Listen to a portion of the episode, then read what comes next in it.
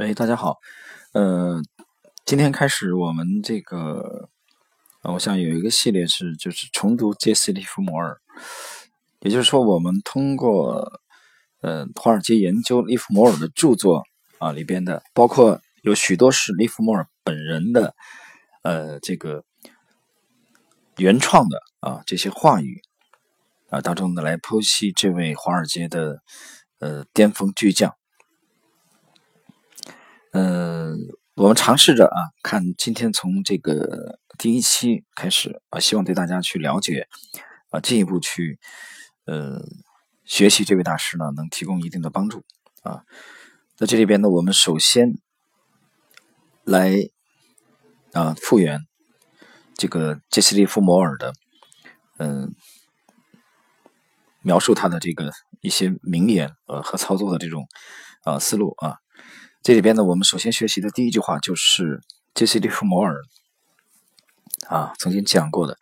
我们来看看这段话。这段话他讲：“我很早在股市中学到的一个教训，就是华尔街没有新事物啊，因为投机就像山岳那么古老。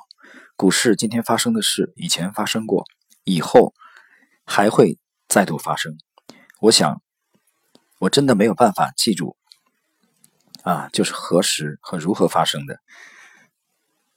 我想，我用这种方式记住的事实，就是我利用经验的方法。那么，华尔街从来不会改变，因为人的本性从来不会改变。我认为，控制不住自己的情绪啊，是投机者真正的死敌。恐惧和贪婪总是存在的，他们就藏在我们的心里，他们在市场外面啊，等着进入市场来表现，等着大赚一把。无论在什么时间，从根本上来说，由于贪婪和恐惧、无知和希望，人们总是按照相同的方法重复自己的行为。这就是为什么啊，那些数字构成的图形和趋势总是一成不变地重复出现的原因。好了，呃，其实我们通过这这段的这个学习啊，杰西利弗摩尔的呃这段话，他其实重点想强调的啊，就是人性没有改变。那这里边无论是当年的这个沃伦巴菲特谈的这个贪婪和恐惧也好，呃，和呃查尔斯道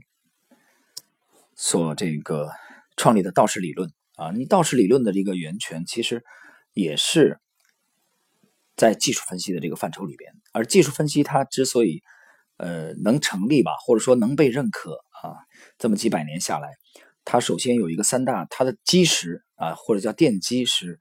基座是什么呢？就是三大公理。而这技术分析的三大公理的第一条，讲的就是历史不断重演啊，但不会简单的重复。那么在若干年之前啊，我跟一位有过一定市场经验的人交流啊，我在跟他讲啊，我说其实单单指这一句话。啊，它的价值应该不亚于一万元人民币。啊，我不知道这位仁兄最终有没有听得懂。啊，其实这句话没有任何图表啊，更不是推荐股票和板块。为什么这么普普通通啊？表面听起来稀松平常的一句话，它背后有相当的价值呢？而且我们作为开篇啊，今天再读杰西·利弗摩尔的第一篇的第一句话啊，为什么要从这句话开始？那就说明它是有相当的价值啊！大家想一想，我们身边有这么多的投资者啊，想从股市当中获得利润啊，有短线客，有那个长线的投资者。可是你想一想，一旦进入股市啊，你也就进入了一个行业，你将面临啊全世界最聪明的脑袋的竞争，不是吗？啊，这些人可能有其他的这种行业的背景啊，比如说医生啊、律师啊，啊本或者本身的这种金融专业啊等等等等，啊还不比我们这种半路出家的。那么面临这么多脑袋的竞争，那么这其中你的优势何在？你的优势何在呢？那么。或者或者说，换一句话讲，你怎么样可以让你杀出重围、崭露头角，或者说尽量的缩短你在摸索这个股市成功道路当中的时间呢？我觉得这里边呢最大的捷径就是深入的领会啊，并且体会这个大师的感悟，就是人性不会改变。你要明白，所以你可以系列的去听一下啊，Lexi 这个牛股多空模型这个专辑里边所有的节目，尤其是从第一期开始收听以后，你会发现一个特点：整个这个专辑啊，无论他在评论新闻事件啊，剖析投资的这种线索。和题材，他非常非常看重历史，啊，非常非常看重对人性的模型的这种建立，啊和摸索。所以你把人性看透，那么它只是在不断的重演，在不同的时间、不同的地点、不同的演员而已，剧本都是相类似的，啊，都是相类似的，啊，你比如西方有一部这个《Hamlet》，啊，《王子复仇记》。其实你看看中国很多宫斗的这些剧啊，啊，你打开一部洋洋洒洒的《资治通鉴》啊，毛主席当年非常喜爱的这部《资治通鉴》，啊，你包括也后来的这个，呃，这个明冯梦龙的这个《智囊》啊，也是毛泽东在呃进北京以后非常偏爱的一部书，等等的这些人物不同、时间不同、地点不同，剧本都是相类似。那么你进入股市想成功的。我认为一个非常重要的一点，你首先要明白啊，如果你是立足于以这个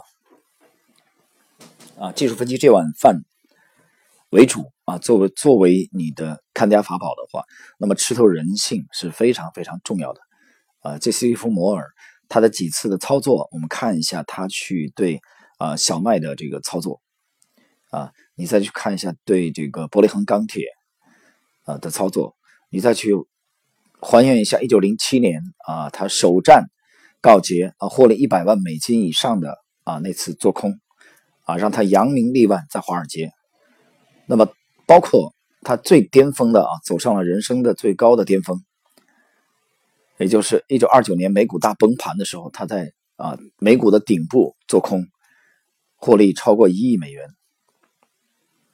啊，当时的一亿美元，我当时也还原了。啊，占了美国当时全年的税收的啊几乎四十分之一了，啊，这是一个非常非常伟大的成就。就是他的零七年的操作和他二零哎一九二九年的时候这两次做空，他其实是有共性的。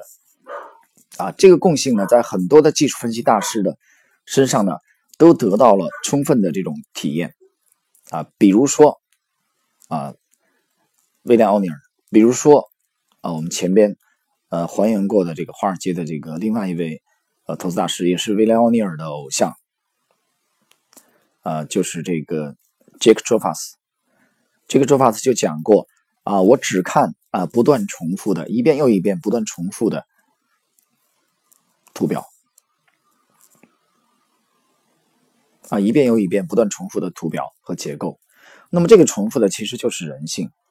那有人讲。啊，Legacy 这个结构里面，它主要的三种表现形式，它的依据是什么啊？为什么有底气？就是因为人性没有变。我在那篇文章《我与 Legacy》里边也阐述过这个观点。它其实你无论是肤色啊，无论是行业，无论是时间地点，也无论是它的交易机制，你比如说外汇啊，一个标的啊，你比如说黄金啊的期货的一一个标的啊，或者说大豆期货的一个标的啊，或者说 A 股的一个标的，那或者说 B 股啊，或者说。坦桑尼亚啊，或者说柬埔寨，在不同的年份啊、不同的品种啊、不同的期限、不同的交易机制，但其实它只要是可以通过图表来展现的啊。你比如说用呃美国线啊，就是条形线啊；比如说用这个蜡烛图，就是我们常用的 K 线啊；或者说你比如说用呃这个其他的。啊，形式啊，比如说四度空间这种，只要是可以用图表呈现标识出来的，那么这个品种的暴涨和暴跌，它一定是存在共性的。而这个共性，就是由于众多的市场参与者啊，他们的背景可能不同。你比如说在中国啊，对一个品种或者对一个板块的这种操作，它里边可能呃涵盖了，比如说社保啊，比如说这个 QF 啊，比如说企业年金啊，比如说私募啊，等等等等，性质不同的资金，还有保险。呃，比如说这个普通的保险公司啊，比如说中国人寿啊、中国平安啊、啊这个泰康啊等等等等，这是我们忽略掉这些资金的性质啊，我并不，Nexi 这个体系并不去去研究你的资金是哪个体系的，也不关心你的资金是在哪个席位成交的啊。那么他研究共性啊，你比如说我看到市面上有很多是研究资金进出的，很多很多，其实不是今天才产生的，很多很多年之前，我们知道也有啊，之前有有非常著名的软件去统计席位嘛啊，比如说统计这个，呃，其实什么统计呢？是交易所开放数据给给你而已啊！沪深交易所掐掉你的数据来源，你们当时就玩完了吗？对不对？这其实是不公平的。大家想一想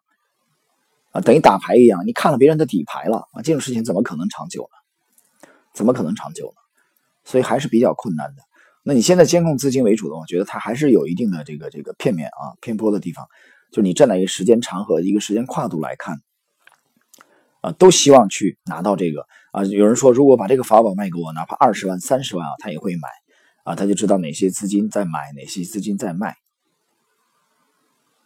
可是你想一想啊，这其实可可遇不可求的，可遇不可求的。那么 Lexi 走的不是这个方向啊！当年的 J.C. 利欧摩，包括威廉欧尼尔啊、杰克·范斯啊，走的一定都不是这个方向。你包括沃伦·巴菲特啊，他们都不是靠这种内幕交易。啊，通过这种交易所的这种数据啊来监控，他走的是另外一条道路。这条道路呢，通过这句话来说非常简单，但是很多人还是啊如坠五里雾，没有去领悟出来。这华尔街不会变，人性啊永远都没有改变。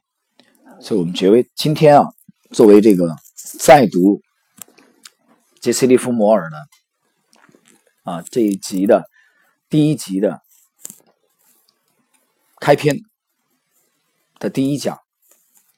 我们重点就要阐述这一点。那么，哪一位听友率先领悟出了这句话的真正的市场的价值啊？这句话绝对不是空泛而谈的投资理念，它是有实实在在的图表的含义的啊！我想我讲的这句话应该是重点啊！听到这里的人，你不妨可以做一个笔记啊！我重复一遍啊，这句话历史不断重演。它在我们整个的 Lexi 操作体系里边是有着非常高的实战价值的。你只有具备了这个高度，你才会明白，其实啊，我就以 A 股当前 A 股操作而言，我之前讲过的，其实没有什么区别，代码就是代码不一样而已，名字不一样而已，名字还经常改名字啊。我们中国的上市公司经常改名字，业绩搞不好啊，变更主营什么资产重组搞一下，名字就改了。控股的时候流行的时候，时髦时候就起一个什么什么控股。当年网络股流行的时候，就搞一个什么网络啊。其实上市公司的经营的实质根本没有任何变化。所以我们讲这叫什么？这叫表象啊，这叫象。你去读《金刚经》，它里面讲的象就浮在表面的。你要你要做投资，达到专业的水准，一定要去穿过这个表象啊。不是有歌词讲穿过迷雾吗？这个迷雾的表现形式是不同的，但是它的内核是什么？核心是什么？我当时也举过例子啊，我父亲当年去组装电视机的时候，它里边内部是有一个一个零件啊，电子元器件组成的，然后装在那个壳子里啊，机身的壳子里，外边有啊，展示出一个电视机的模样啊，你打开后盖里面一看，全是散的散件所以历史不断重演这句话，在。技术分析的体系里边，在或者说在 Lexi 这个体系里边，它的重要的价值就是通过对之前的人性的不断的重复的这种模型的解剖啊，通过大数据，通过当时早年没有大数据啊，我开始摸索它十几年以前的时候哪有大数据，就是靠手工的去比对嘛。所以你去看看杰斯蒂夫摩尔这一篇的啊，最后他花了相当的篇幅去把他当时手工制作的表格。给呈现了出来，啊，就是告诉后来人，他自己手绘的啊，当时他连软件都没有，他只有那个行情的电报机啊，我们要感谢这个托马斯爱迪生发明的电报吧，啊，如果我没记错的话，那么传送带纸带上面只有股票的价格，他通过这个价格的阅读啊，长期的养成。杰西·摩尔在华尔街呃活跃的时间超过了四十年，他用了四十年的时间。啊，历练了自己的这个交易系统，也影响了无数的后期的操作的这些高手啊。所以，我们今天学习的第一条就是人的本性没有改变，因为华尔街从来不会改变。那也就是说，我们讲，其实 lexy 提炼出来以后啊，它解决了最小阻力的问题，它解决了暴涨和暴跌前夕啊进入市场来做多和做空的问题。也就是说，它最终破译了是什么样的结构啊？是哪几种结构？它共振在某一个品种啊，可能是期货，可能是外汇，可能是股票啊，它在暴涨和暴跌之间。所以你站在这个高度的时候，我才。不断的讲说，每年进入稳定的获利的啊这种境界，你非常轻松啊，你非常潇洒，因为所有的投资标的啊都可以成为你的获利的这种工具，而你根本无需去打听内幕消息。所以这是大家想一想啊，在前不久的那位啊操作的股神，嗯，被啊判刑了五年吧。没收所有的操作所得啊，几十亿。中国证券市场产生到现在股神还少吗？不少了吧？啊，当年的赵霄云啊，青山遮不住，推了一个什么青山纸业六零零幺幺三，六零零幺幺三把那只股票拿过来，我们可以一下子发现出它的要害所在，而我根本不太去关心当时它的股本啊，关当时它的业绩。啊，当时他的分红是否高送配？啊，当时他的董事长，啊，当时他的十大股东是谁？啊，这些庄家之间有没有串通？这些庄家之间的持筹谁的重谁的轻？谁占流通盘的百分之五？谁控盘了百分之三十？我不要去关心这些玩意儿，啊，我只要一个高度提炼出共性的模型。这个模型只要是吻合了 Lexi 三分之一的啊三种结构常见的任何一种结构，那么我就考虑进场做多。其实你看看青山纸业历史上值得你操作的、有价值的区域多吗？并不多。而这样类型的在 A 股的啊三千多个品种里边比比皆是，大量的 A 股是沦为平庸的品种啊。他们在历史上随着呃，比如说九六年、九五年、九六年的牛市，呃，九六到九七年的牛市啊，然后九八年调整，九九年五幺九的这个牛市反弹，然后呢，两千年网络股的年初的这个反弹啊，从九九年的十二月三十号确立。啊，零一年调整，呃，零二年里边的极少数的股票的牛市，啊，比如说当时的夏新电子，啊，我之前节目里面有过非常啊精彩的这个回忆，大家可以去听一下。啊，零三年钢铁、石化，啊这些蓝筹，啊基金重仓品种的表现。那么零四年市场的这个调整，零四年里边 A 股的一只大牛股六零六九四。我记得是大商股份吧，啊，就中国东北的大连，啊，零五年开始启动股改，到零五年底持续到零七年啊十月十六号的这个牛市，就是你从这些呃不同的结构的呃不同的这个时间段发动牛市带动的我们当时的 A 股的一些股票的这个上涨，我们可以打开它的图表，我们可以清晰的发现啊它的结构的啊致命点在哪里。或者说它结构的，呃，Lexi 的这个，嗯，共振在哪里？啊，你只有站在这个高度，你才能真正的是反过来去领悟啊，大师们为什么把这句话放在了开篇的第一讲？第一句话，去打开 J.C. 利 m o 的这个当时纪念他的这个文章啊，小说应该是埃德温·勒菲弗在开篇的第一讲的第一句话啊，我当时拿到了第一版，我都忘了是哪个出版社了。啊，给我印象非常深刻，就是投资像山岳一样古老，人性其实没有变。琢磨现在的人性，你包括我，呃，这个，呃，前边的两期我们谈去解读新闻的时候也是一样的，也是一样的。那，我们现在正在我们身边发生的一些事情，啊，比如说最近的这种，啊，很过激的一些表现，在历史上都是有相类似的模型的，在重复的，啊，只不过当时发生在七十年以前，一百五十年以前，啊，两百年以前。当时可能在中国，可能在日本啊，可能在印度，也可能在西欧。所以，为什么我们要去研究历史啊？为什么我们去抛弃人性？当他在在另外一个时空节点突然出现的时候，你脑子当中已经储备了很多这样的案例，你可以快速的激发你的网状结构啊。查理芒格讲的啊，激活其中的某一个点，然后快速的调动出你头脑当中大数据储备的之前的类似的模型，然后和它进行比对。后来你发现相似度非常之高，那么 OK，就是它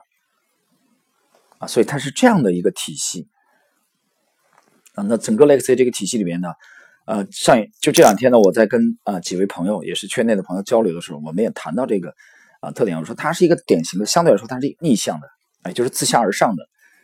以这个为主流的。而公募基金呢，我们知道这么多年，公募基金基本上是自上而下，比如说先宏观，然后后行业，然后再微观。但 Lexi 它是快速的去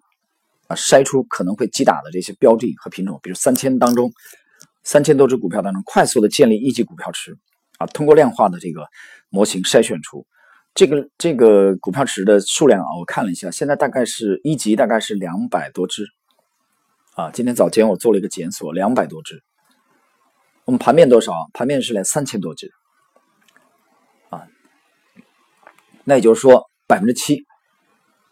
这是第一次的这个筛选，然后呢，再进行比对啊，就比对它的相似度啊，比对它去吻合 Lexi 三种模型当中的哪一种，它至少应该去吻合三种当中的其中的一种，它的相似度在百分之七十以上，才可能进入第二级股票池。而这个筛选呢，到这一步的时候，根本去不去考虑其他的啊，比如说中观的这个行业景气度啊，也没有去考虑。过多的去考虑这个宏观，也没有去考虑那它的这个基本面的，比如说业绩、净资产收益率啊啊，它的这个主营业务利润率啊啊，股东回报率啊啊，更不考虑它的十大股东，就走的至少走在前两步的时候，当第三步做完了之后，当范围压缩到了标的只剩了千分之一左右的时候，啊，当三千多只股票被筛的只剩了三四只，准备扣动扳机之前，我们可以需要验证的时候。啊，我们会去考虑它有没有板块效应，就是我之前讲群殴效应。那么它上市公司的基本面，当前这个行业的景气度如何？所以这个时候我们才开始啊，沿着这个脉络就是自上而下。开始的时候一定是逆向的，先自下而上，快速的。王国维像王国维先生讲的三重境界当中的啊，蓦然回首，那人却在灯火阑珊处。先把这个人从万千的。芸芸众生当中拎出来，啊，把这么几个人先揪出来，然后再去考察他。而是拎出来的时候，我们使用的这个模型的依据啊，或者叫这个基石使用的就是我们今天这一期的主题，叫华尔街不会改变，人性不会改变，历史不断。重演，好了，呃，今天呢，其实这个再读杰西·利弗摩尔的啊，第一作为第一期啊的第一讲啊，我其实只讲了这一个内容，呃，希望听友呢可以认真的去体会一下啊其中的含义啊，体会一下为什么我告诉那位同道中人啊，我们在这个行业里边呢啊，他也有十十年左右的操作经历了，我跟他讲。三大公里的第一句话，它本身我说至少价值一万元人民币。如果你吃透了这句话的话，啊，因为这么多年，这二十年一路走来，三月十号啊，我的股东卡已经满了二十周年，啊，在深圳的工商银行开的，呃，深发展吧，深发展，深圳发展银行旁边呢，当时深圳工行的，我记不清是不是工，是不是总行了。反正在深发啊深发展那个那个那个位置，就是挨着深交所啊，深圳证券交易所的旁边啊。一九一九九七年的三月十号，